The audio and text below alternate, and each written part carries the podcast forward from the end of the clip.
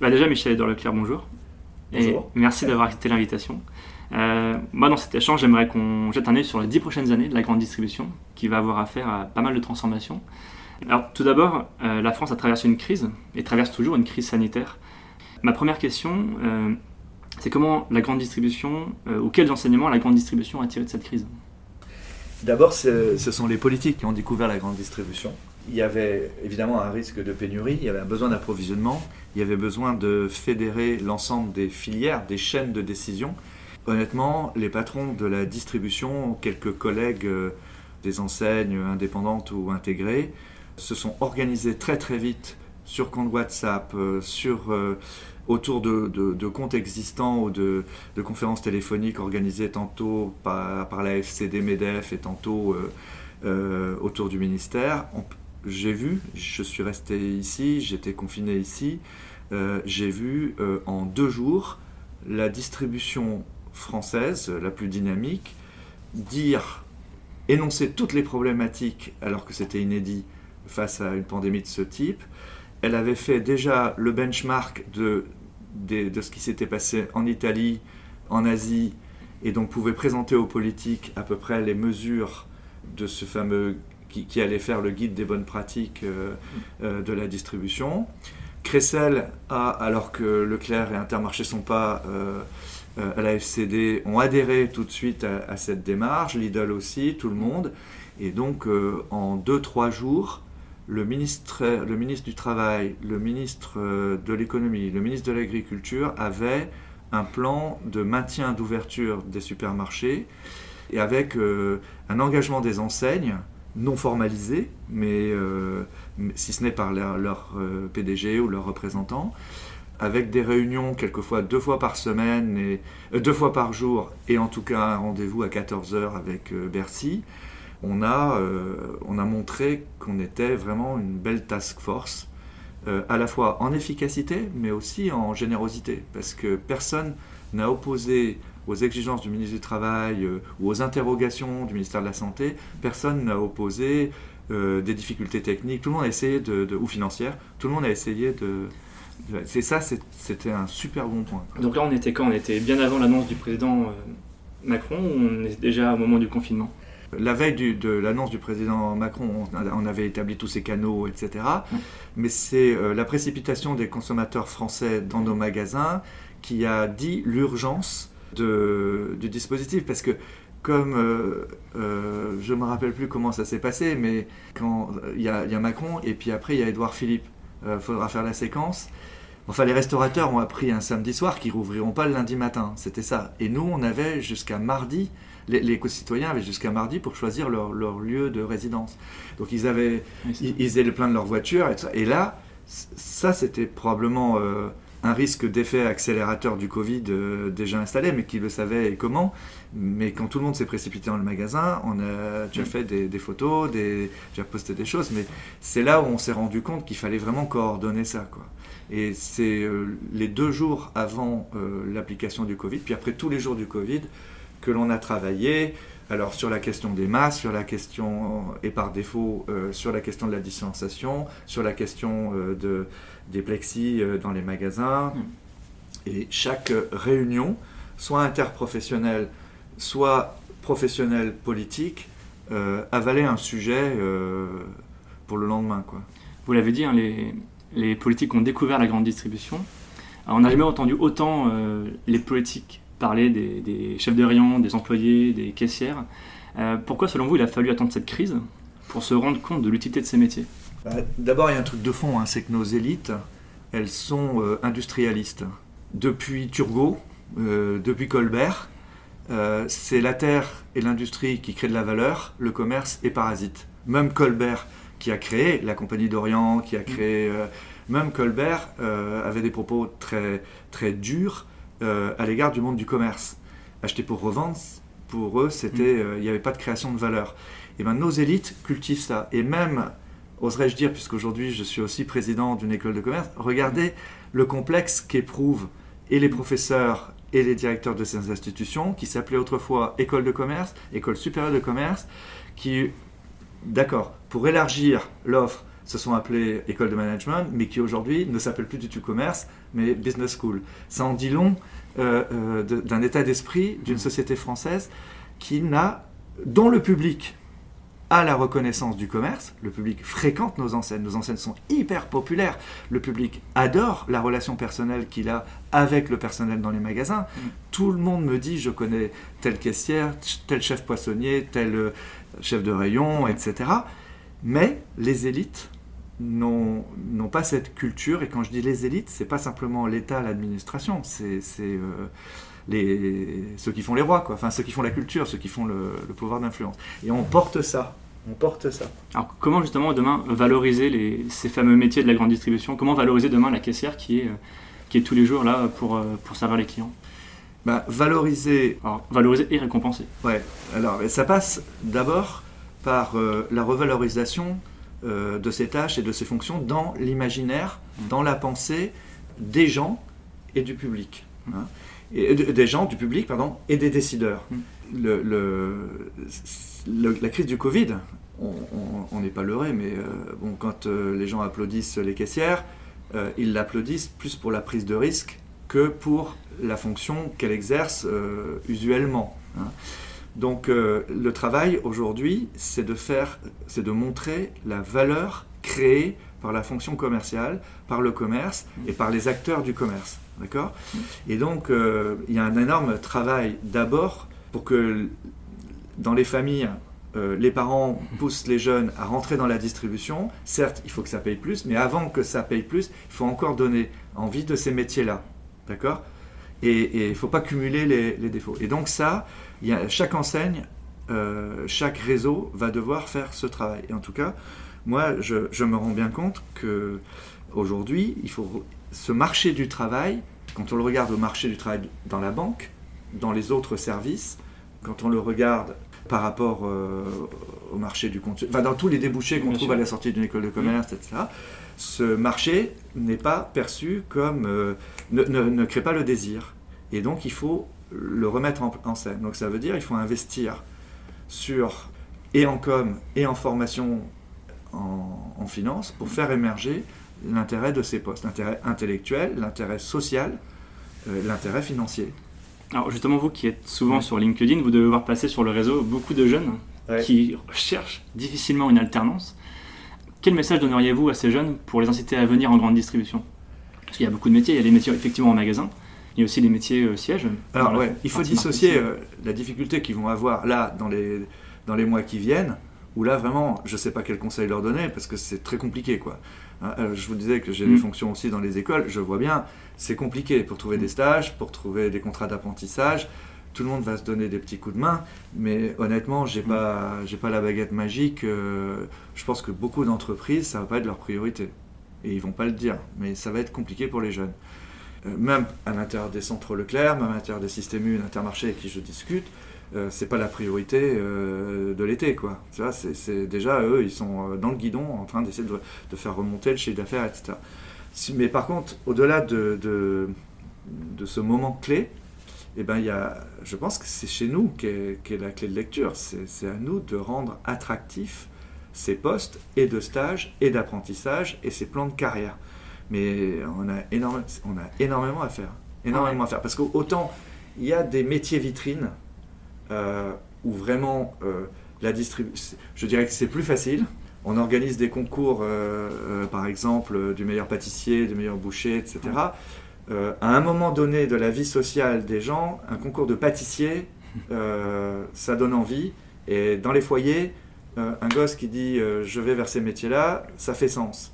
Les métiers de boucherie, aujourd'hui, ils ne sont pas appuyés par par des influenceurs et par, euh, par un environnement. Quoi. C'est compliqué. Et si tu demandes entre être embauché euh, chez Orange, euh, chez Apple et même Fnac Darty ou être rentré dans la boucherie, le contexte social aujourd'hui n'est pas favorable à ça. Et or, pourtant, ces métiers manuels et ces métiers de bouche mm. sont des belles perspectives pour, pour nos enfants et pour les ados d'aujourd'hui. Quoi. Là, vous évoquez un sujet un peu de marque employeur. Ouais. Est-ce que vous avez une antenne Est-ce que vous avez une cellule qui travaille sur ce sujet-là? Alors oui, il a, on est un groupement d'indépendants. il y a une commission qui regroupe des personnes de 16 coopératives régionales pour essayer, c'est leur objectif, d'abord de, pousser les bonnes pratiques, aussi de décrypter les lois, et, mm. parce que c'est bien de sortir des projets de loi, mais il faut regarder comment on ramène à soi. Hein, et puis justement de travailler sur la valorisation des métiers. Ça, c'est vraiment. D'ailleurs, sa, commission s'appelle VFM. valeur, formation, métier. Valeur, formation et métier. Parce que c'est quand le métier, on attribue au métier de la valeur ou une contribution à la valeur qu'automatiquement le discours du salaire, que le discours de la prime, que le discours de l'intéressement fait vraiment sens pour les deux parties. Quoi. Sinon, dans le discours patronal, ça reste un coût. C'est terrible, hein, mais ça reste un coût. Le discours sur les salaires en France, vu par le patronat, ça reste un coût. Et, mais on ne dit pas d'un investissement que c'est un coût. Donc euh, c'est ce travail-là qu'on a à faire euh, à l'intérieur du mouvement Leclerc, mais dans l'ensemble du secteur de, la distribution. Hein. Et ceci dit, moi, à mon âge, euh, je ne vais pas aller apprendre au centre Leclerc, même de la nouvelle génération, les métiers de la comptabilité et de la finance. Ils sont mieux que moi. Mmh. Ils savent mieux gérer leur magasin que je ne pourrais le gérer, même si j'étais pas trop con et que j'aurais su faire. Euh, donc moi, mon métier, mon, mon, métier à moi, là, à la, tête des centres Leclerc, enfin pas à la tête, mais à côté des centres Leclerc, mmh. parce que c'est eux qui, qui, ont les rênes dans un mouvement coopératif, c'est de valoriser les métiers de la distribution. Parce que je me rends compte aujourd'hui les métiers, l'efficacité, l'intérêt, euh, et tous les aspects politiques même de la distribution, l'ancrage territorial, le fait moteur dans l'économie. Euh, tu vois, au début de la crise, la hantise des agriculteurs de ne pas trouver des débouchés sur l'agneau à Pâques, je peux te dire que Mme Lambert, elle m'appelait directement, elle appelait directement Cotillard. La, hantise des, des transporteurs d'avoir le produit au départ et de pas avoir d'interlocuteur à l'arrivée, tu t'aperçois que la distribution est vraiment un moteur, pas simplement un débouché. Il faut le voir de l'aval vers l'amont, il faut regarder, c'est eux, c'est le moteur. Et dans la tradition française, on n'est que le débouché.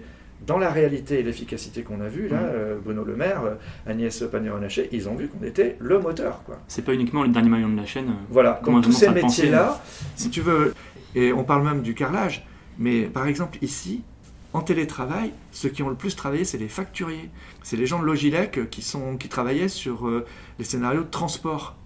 Euh, les, bateaux ne pouvant pas arriver au Havre, ils arrivaient, euh, les avions pareil, ils arrivaient à Liège pour les avions mm. et en Belgique. Et après, il faut reparler à des transporteurs. Mm. C'est des métiers différents, c'est des langues différentes, c'est des législations différentes malgré tout ce qu'on dit.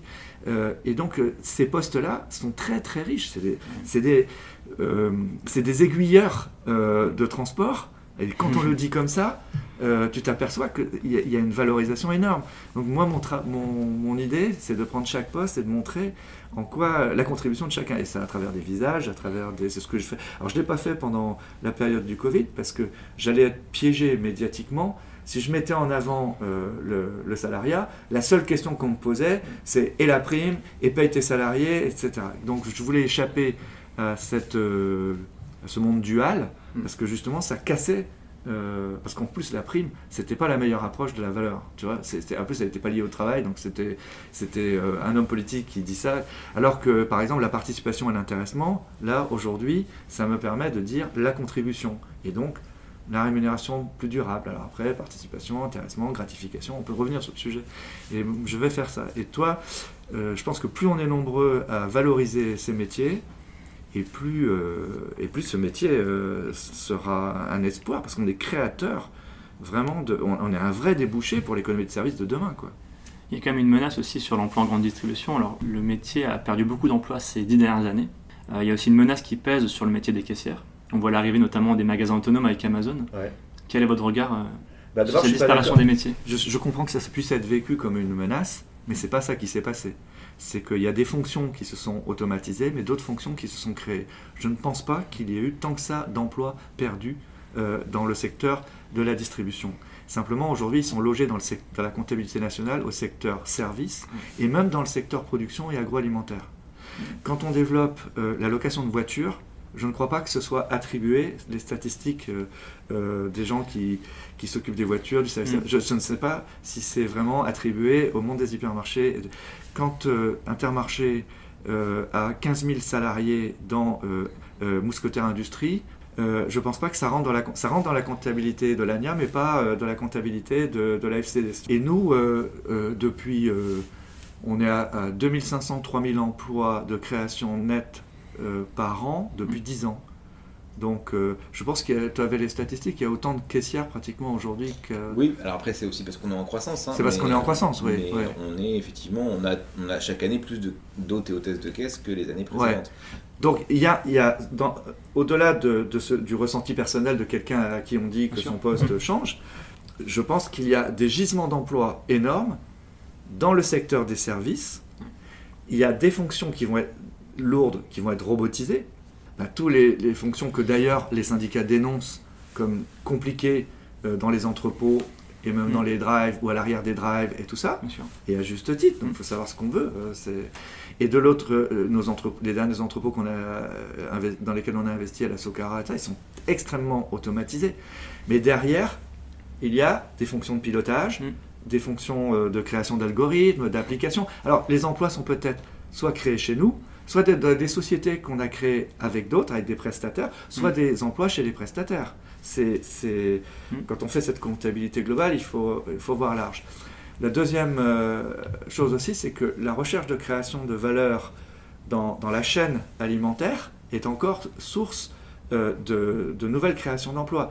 Quand on, lance, quand on relance le bio, parce que bon, aujourd'hui, euh, on te dit depuis l'état généraux, à Monsieur Leclerc, il faudrait faire du bio. en fait, au lieu d'avoir un salariat agricole migrant dont on parle peu d'ailleurs dans le monde agricole et qui est sous-payé, aujourd'hui, euh, le fait que ces produits portent des valeurs ajoutées donne des occasions euh, de, créer des, dans, cette filière des postes euh, de salariés, disons, plus, mieux rémunérés ou de vrais, des postes de marketeurs, de marketeurs, des autres, d'autres logistiques, et même tous ces métiers de l'emballage aujourd'hui, qui était un peu automatique, ben aujourd'hui ça devient plus fin, plus, mm. plus complexe, plus, plus souple. C'est encore des opportunités de métier. Donc moi je crois euh, que le secteur est très porteur. Et enfin, l'évolution vers le multicanal que permet le digital est encore euh, créateur euh, d'abord d'opportunités d'expansion. Mm. Mais aussi de, de, création de postes dans, le, dans la relation client, dans, dans l'animation des magasins comme dans l'animation de la relation avec le client, entre la marque et le client, euh, et qui sont hors du champ commercial et pas forcément cotés euh, en valeur commerciale, alors qu'en fait, hmm. ils entretiennent la valeur de la marque. Tu vois, c'est... On soulève déjà pas mal de problématiques. Euh, la grande distribution, je te disais, a beaucoup changé ces dix dernières années. Avec le recul, avec votre recul, quel est le changement qui vous a le plus marqué, vous, sur les dix dernières années? Ah, C'est ce qui m'a le plus impressionné, c'est la réactivité euh, des distributeurs aux interpellations euh, des ONG, des EGA euh, sur l'évolution des modèles économiques. C'est-à-dire que dans ma génération, et, jusqu'à ce que moi je me réinvestisse aussi générationnellement avec des jeunes collaborateurs, etc., on estimait que c'était à l'État de dire le droit, de monter les standards, et on appliquait les standards. Et là, depuis 5-6 ans, l'État est en panne, c'est trop long le processus législatif, il est plombé par les querelles politiciennes, et puis euh, euh, jusqu'au Covid, euh, le discours du budget faisait que on associait toute mesure à, un processus budgétaire. Les ONG ont compris, se sont, nous ont interpellés, Foodwatch, Greenpeace, etc. Et en fait, qui était un peu, par exemple, les combats solitaires que Leclerc avait initiés sur la suppression des sacs de caisse, pour lesquels on a mis 20 ans pour le faire, etc. Ben là, aujourd'hui, je vois euh, sur les plastiques, sur le gaspillage, tu vois, en plus je te fais ta liaison, sur le plastique, sur le gaspillage, euh, sur les discriminations, sur la RSE de manière générale, euh, le temps d'encaissement, d'analyse et de, et de, de réinvestissement, d'investissement, je trouve qu'il s'accélère énormément. Et vous pensez que ça va pas assez vite aujourd'hui? Ça va jamais assez vite pour, euh, dans le cas des discriminations pour les gens qui en sont victimes. Par rapport aux urgences planétaires, on peut dire dans les médias que ça va pas assez vite. Dans la réalité, le temps de l'entreprise, c'est quand même pas le temps du média. Donc, euh, moi, je trouve que ça va quand même assez vite. S'agissant d'une révolution culturelle, de paramètres nouveaux, et puis, tu vois, tu as fait une école plus technique, mais euh, prends même les cadres ici qui sont sortis euh, euh, d'école de commerce, etc. euh, Foodwatch, quand il nous interpelle sur les perturbateurs endocriniens, il n'y a, personne, qui sait ce que c'est qu'un perturbateur endocrinien. Donc en trois ans, ils ont appris, on a changé les emballages, on ne savait pas par quoi les engager, etc. Après, là on est sur les nanoparticules. maintenant, je sais dire dans les médias, je suis contre, mais je ne sais pas ce que c'est. Donc ici, dans les magasins, tout le monde sait qu'il faut se mettre sur ce sujet et ça va très vite. Voilà. Par rapport à d'où je viens, au temps du, carrefour euh, euh, rayonnant, des Leclerc conquérants, etc., ça va beaucoup plus vite. Et de ce fait, quand on fait du, benchmark, chacun apporte euh, une pierre de montant. un Leclerc allait très vite sur un truc.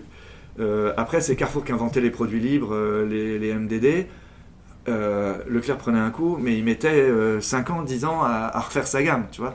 Aujourd'hui, dès qu'il y en a un qui est pionnier, si c'est si chez U, si c'est. Euh, bon, Phoenix, il est chez tout le monde.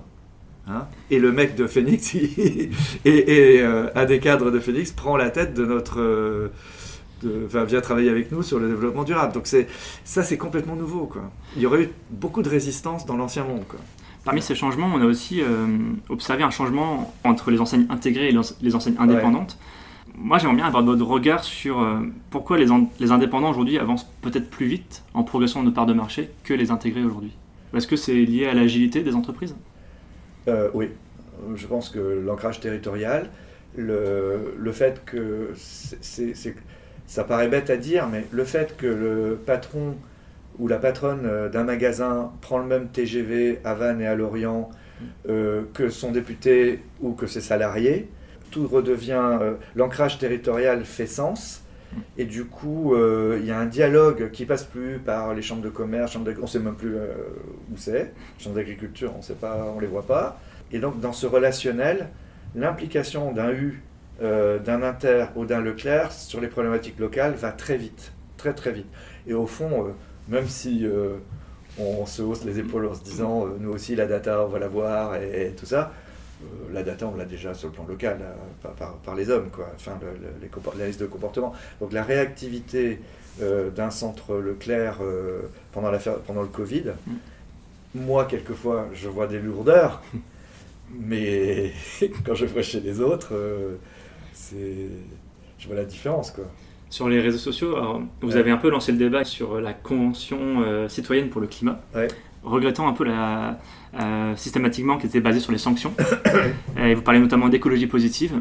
Qu'est-ce que vous entendez aujourd'hui par écologie positive et quelles mesures, selon vous, faudra-t-il euh, amorcer pour euh, amorcer encore davantage ce virage? Ben, Je pense que chez nous, aujourd'hui, alors avec des, des, coachs, des consultants, etc., hmm. on a plein de solutions à mettre en œuvre. Ce qui rend, ce qui rend difficile d'y aller, c'est que ça coûte quand même cher, c'est qu'il y a une part, grosse part d'incertitude euh, on peut en reparler après, parce que moi, je, me suis ramassé euh, sur... Euh, le plastique, par exemple Ouais, sur les catalogues. Je me suis ramassé sur le, aussi sur les types d'essence. moi, je pensais être... Enfin, Leclerc a été un des pionniers des agrocarburants. Alors maintenant, on dit que c'était la première génération, c'était polluant, mais au moment où on l'a fait, les écologistes soutenaient et c'était un lien aussi avec les agriculteurs. Et on, c'était aussi un sujet anti-gaspillage, parce qu'on récupérait euh, les déchets, euh, etc. Euh, on avait aussi le gaz de pétrole liquéfié. J'avais fait équiper tous les centres Leclerc de, de GPL. Et, puis après, ça a été supprimé. J'avais, de mon temps, mais volontairement, parce qu'on créait de nouveaux entrepôts, parce que ça, on était en croissance, je les avais fait relier à la SNCF.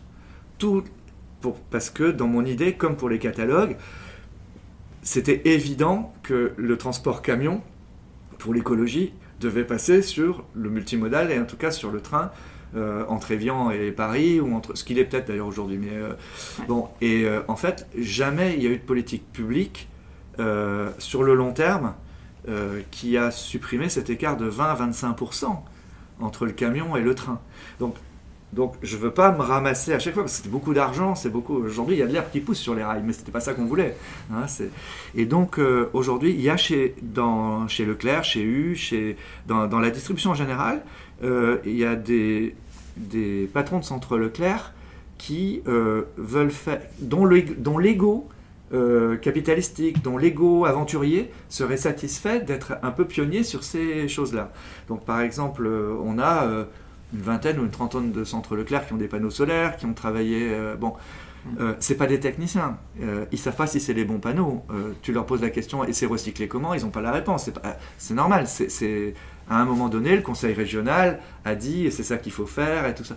Ben, je pense qu'on a beaucoup de solutions positives. Les bornes de recharge électrique, tu as encore des élus qui nous proposent de nous subventionner pour mettre des bornes, alors qu'on pourrait simplement les faire rentrer dans le champ de la loi qui défiscalise euh, les bornes.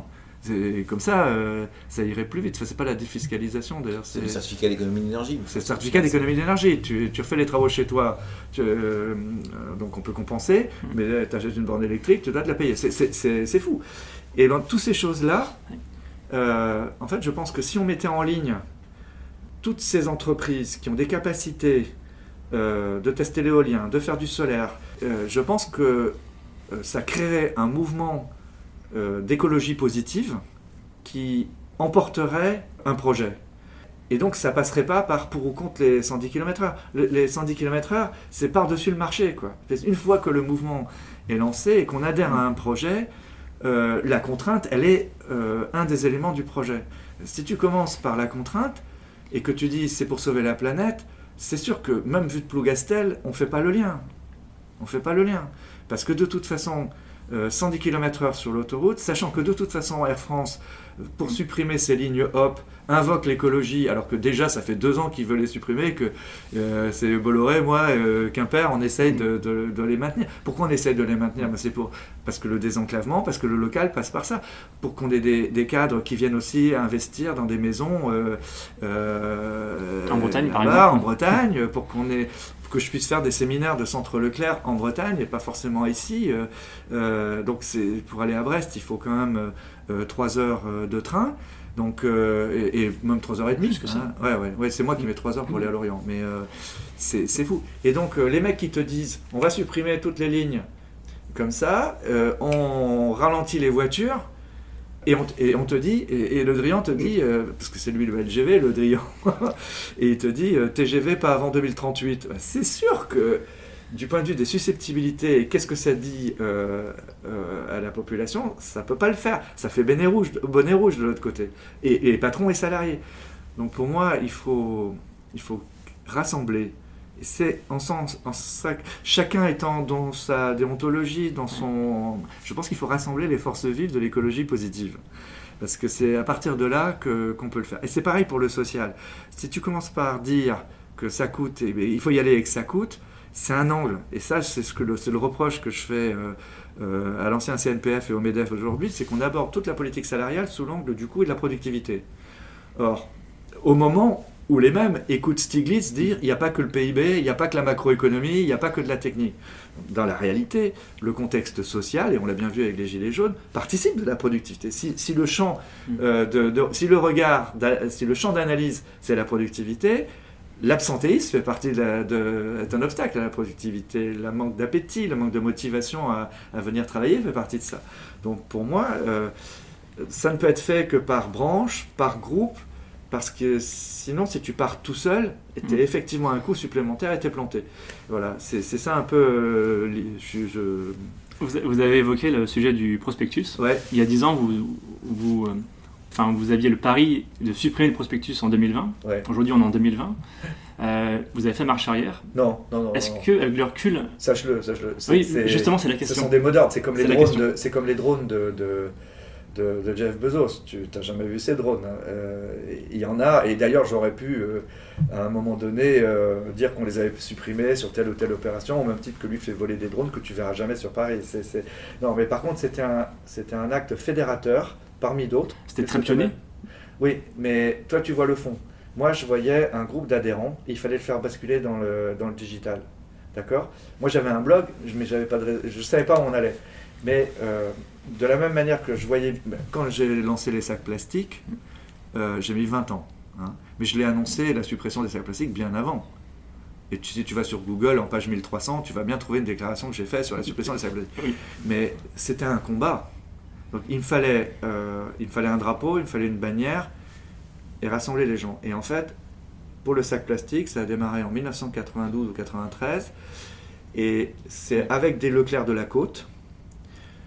Mon père me disait, à l'époque, il était le président des centres Leclerc, fais gaffe, pour une bonne idée, c'était quand même un acte vachement anticommercial, et au même moment d'ailleurs, Auchan faisait la publicité de l'automatisation de l'ensachage, c'était quelque chose, Auchan euh, à Vizira, là. hein.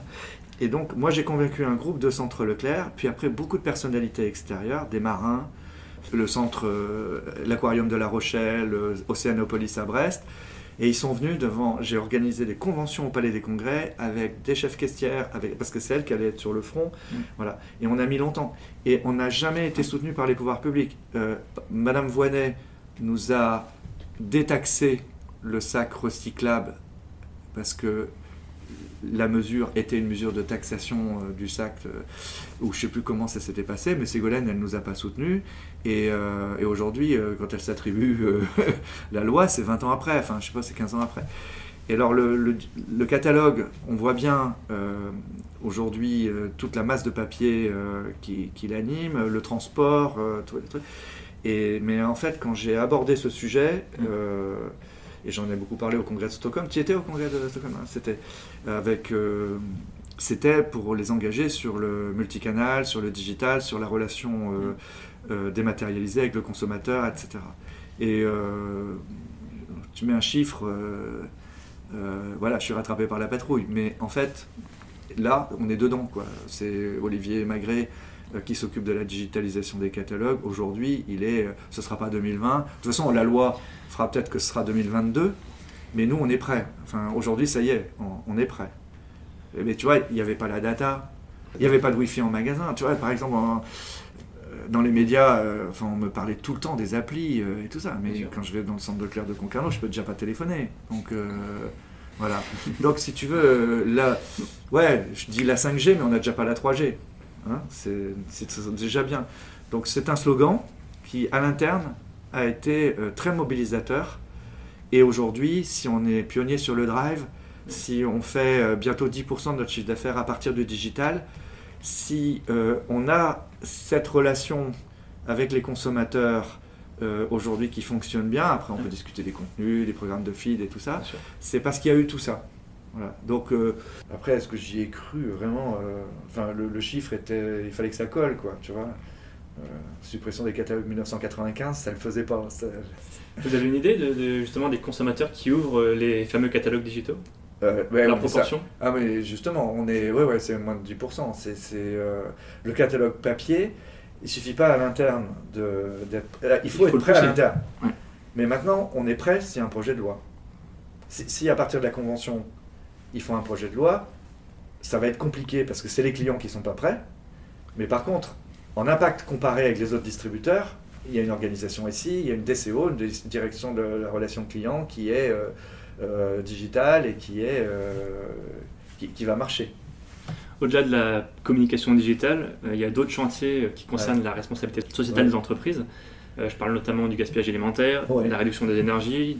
Euh, quels sont les chantiers sur lesquels aujourd'hui l'enseigne Tous- Leclerc Tous ces chantiers sont préemptés. Il y a une salle ici avec une liste, avec des cases qui sont cochées. Donc euh, euh, il y a des équipes qui sont ici au siège autour de la marque en charge de tous ces dossiers, RSE développement durable. L'une des vice-présidentes des centres Leclerc est en charge de ce dossier. Elle est présidente de la commission développement durable, Laetitia Magré. Elle est en train d'étoffer son équipe. Et ça, c'est au niveau de la marque. Donc ça rentre dans le cahier des charges de la marque. Et après, comme interlocuteur, il y a les outils centraux ou régionaux, et il y a les magasins, il y a les prestataires, et il y a la relation avec les fournisseurs. Donc c'est eux qui ont initié, alors c'est pour te montrer, c'est tu as tout l'aspect information consommateur, par exemple tout le Nutri-Score, c'est euh, à partir d'ici, c'est la Scamark qui a été euh, pilote. Après, sur les indications d'origine, c'est encore la Scamark qui, qui, qui y sont, Mm. euh, qui auront, tu vois, j'ai dit euh, qu'ils auront refait leur packaging d'ici euh, fin 2020 ou 2021, je sais plus, mais ça c'est c'est eux Tous les aussi. produits de la marque Leclerc seront euh, modifiés Tous Ouais, les, les packaging ouais. Mais de toute façon, il y a tellement de choses à modifier dessus, euh, y compris dans la composition, euh, Mm. t'enlèves du sel. Donc le, le cycle du, pro- de- du, du pactage du produit, c'est comme le produit, il est lui-même euh, amélioré, euh, on va dire, sur des cycles de 3 ans, 4 ans, je ne suis pas sûr du chiffre, Mais tu vois, donc on profite à ce moment-là de rechanger les emballages. Mais de toute façon, tout ça est déjà affiché sur le drive, sur le, par le digital. Donc ça, les Leclerc, ils ont pris une sacrée avance. Si tu veux, on, a on a ces outils-là. Et quand tu sais qu'on était un groupement d'indépendants, ça, c'était, on aurait pu penser que c'était un handicap. Parce que mettre d'accord des Bretons, des Alsaciens, des Basques, des Corses, pour mettre la même chose sur un écran, ben, je te rappelle que la Bretagne ne fait pas ses foires au vin en même temps que les foires au vin nationales chez Leclerc. hein. Donc, euh, chez ces irrédentistes euh, euh, dans le petit village, du petit village gaulois, eh ben, le digital a permis de, de- d'unifier, ou en tout cas d'harmoniser toutes ces pratiques. Donc toutes les coches, toutes les, toutes les cases de l'amélioration de l'offre alimentaire, EGA si je puis dire, toutes les cases des systèmes d'information, toutes les cases de la lutte contre le gaspillage, les renouvellements des énergies, les nouvelles mobilités sont préemptées, plus ou moins bien, euh, enfin, je veux dire plus ou moins bien, je n'irai pas le dire comme ça, mais euh, avec euh, plus ou moins d'efficacité, mais on, a- on achète tous les sujets. À partir, on prend tous les sujets, on prend le point. Et à partir de là, euh, il y a des problèmes de priorité, et puis il y a surtout des injonctions contradictoires. Il faut résoudre les injonctions contradictoires. Ça, c'est ce dont on ne parle pas dans les médias. Qu'est-ce qu'on vous entendait par injonction? Eh ben, c'est par exemple que pendant le Covid, les consommateurs qui voulaient qu'on enlève le plastique ont demandé qu'on en remette. Ils n'ont pas demandé expressément qu'on remette du plastique, ils ont demandé de mettre une protection pour que les gens ne touchent pas. D'accord? Donc, voilà, il faut attendre que cette partie-là soit re-rassurée pour repartir. Et en même temps, tu gères ça, en même temps que sur les réseaux sociaux, euh, euh, sans pouvoir intervenir à chaque postage de produits surplastifiés pour expliquer qu'il n'était pas plastifié avant, ben, c'est du boulot. C'est du boulot. Donc ici, c'est ce que j'appelle la gestion des injonctions contradictoires, y compris dans le temps. hein. C'est euh, bah, D'ailleurs, quand je lis dans mon West France, c'est ça, hein, tu, tu dois lire le même. C'est euh, hop, dans la même page de journal, c'est Air France qui dit qu'il va arrêter le siège à. Hop, va arrêter son truc à Morlaix, ne fera plus le vol de l'Orient, mais tu apprends qu'il va y avoir un vol. et Ça, c'est au nom de- des émissions de CO2, mais en même temps, il va y avoir un vol d'hélicoptère pour aller à Belle-Île. Hein, Parce que d'un côté, tu as le, socialement, la desserte locale, c'est aussi une priorité. Euh, Et là, le CO2 est en dessous. Et quand, Mm. euh, euh, donc on, on a sans arrêt ces, ces injonctions contradictoires. Donc aujourd'hui, sur le thème qui est le tien, le gaspillage, par exemple, on n'a pas d'injonction contradictoire. On a après des modalités de gestion qui, sont, euh, qui tiennent compte de l'insertion du magasin dans un territoire. Est-ce que euh, d'abord euh, euh, il y a assez de place pour qu'un Phoenix ou, ou comment il s'appelle Too Good To ou Go, Gâchis. Commerceau, etc. viennent gérer ça Est-ce que les banques, les banques alimentaires, les réseaux de récolte sont présents?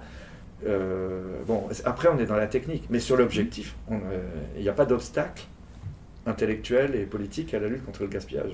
hein, tu vois Mm. et, nos- et à la limite, il y a un intérêt économique. Après, ce qui est plus compliqué chez les indépendants, c'est dans la RSE, c'est le- les profils de carrière. C'est-à-dire que quand tu es au siège, tu as plusieurs entités, tu peux passer d'une entité à l'autre, tu peux grandir sur des sujets, tu peux te faire ton CV pendant 10 ans. Si tu es rentré euh, en bas, tu peux arriver en haut. En 10 ans, un peu plus que 10 ans? Non, non. Oui, enfin, tu peux rester plus. hein, Oui. Bah oui, euh, moi, les, les Ah collaborateurs ici, ils ont 30 ans. euh, voilà.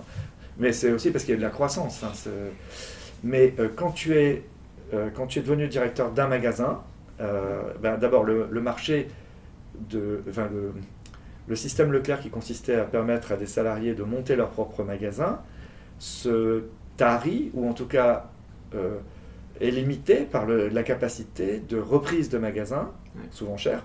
Ou même la possibilité de création de magasins, il n'y en a pratiquement plus. Donc la motivation dans le groupe, on va dire des top managers, à monter leur propre magasin, eh ben, elle, est, euh, elle subit de l'érosion par manque d'horizon. Et c'est ce qui t'explique d'ailleurs, et chaque, chaque enseigne euh, chez Carrefour, c'est euh, le rapport au capital qui est compliqué à lire et tu sais que quand tu approches Mm. du centre de décision, ça éjecte vite. Bon, dans chaque...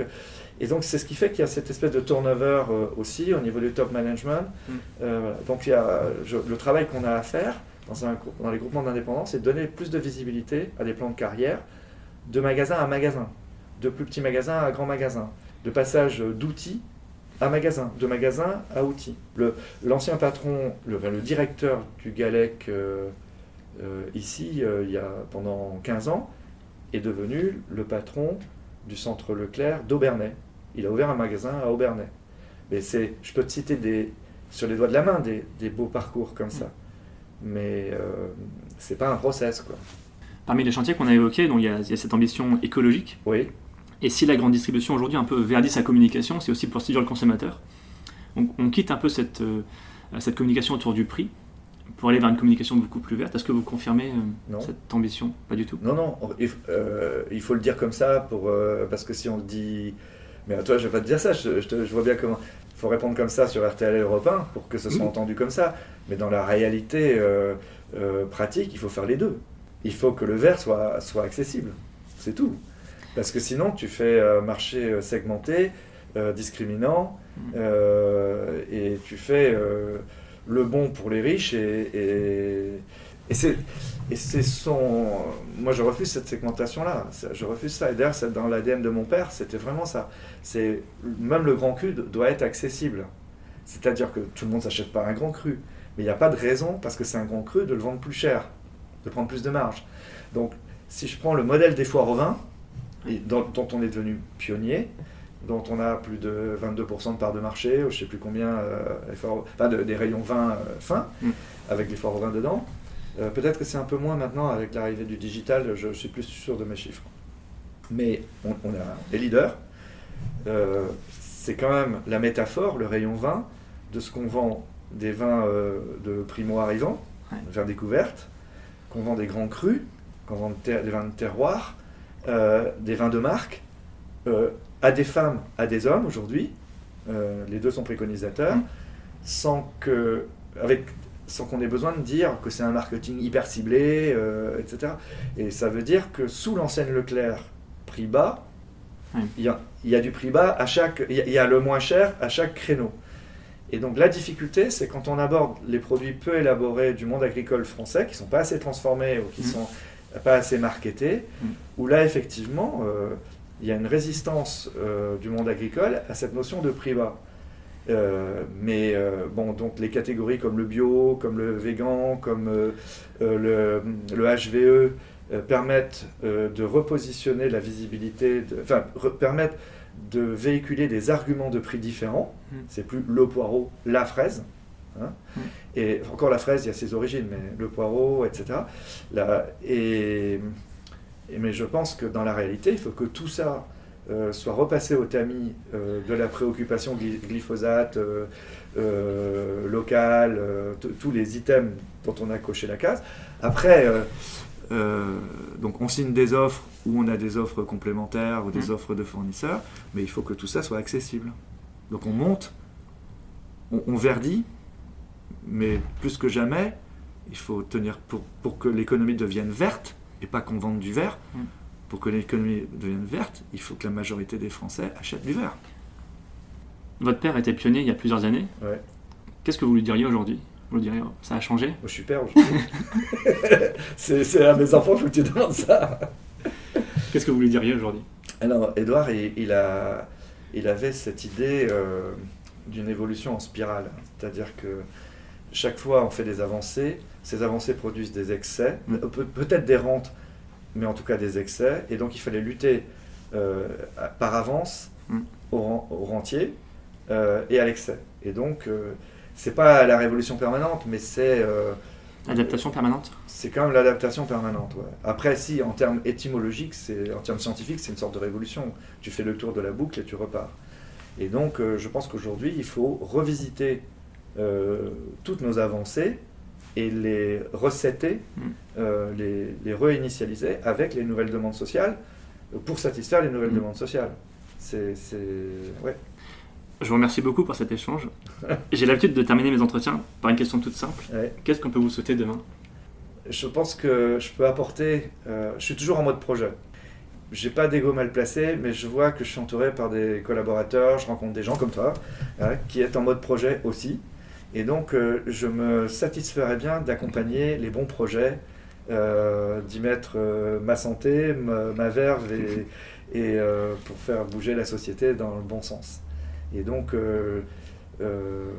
tu, tu le comprends bien, j'ai pas besoin d'y mettre ma signature. C'est, j'ai pas de, c'est pas que je sois blasé, c'est, juste que c'est plus le combat, c'est Mm. de faire bouger vraiment, c'est de transformer la société. Quoi. Tu vois, il y avait une phrase dans, dans, elle est pas tout à fait comme ça, mais dans euh, Les Conquérants de Malraux, qui est l'important, c'est pas d'être roi, c'est, euh, de construire le royaume.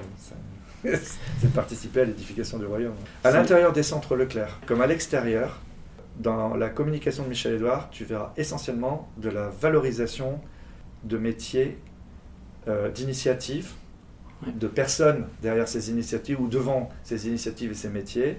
Et pareil chez mes concurrents. Et pareil dans la société. Moi, je veux mettre. euh, c'est presque une mission aujourd'hui. Voilà. On, on vous voit souvent euh, sur Instagram, sur, euh, sur euh, les plages bretonnes. Ouais. Est-ce que vous avez un lieu fétiche? Ouais. Un endroit où vous aimez bien vous ressourcer? Concarneau, je vois beaucoup. Ouais, bah voilà, la c'est autour de. Ouais. J'aime beaucoup le Finistère Nord. Quand je suis tout seul, je vais, j'aime beaucoup Kerema, Guissény, Brignogan. Je cours, je, je vais, je fais des kilomètres et des kilomètres.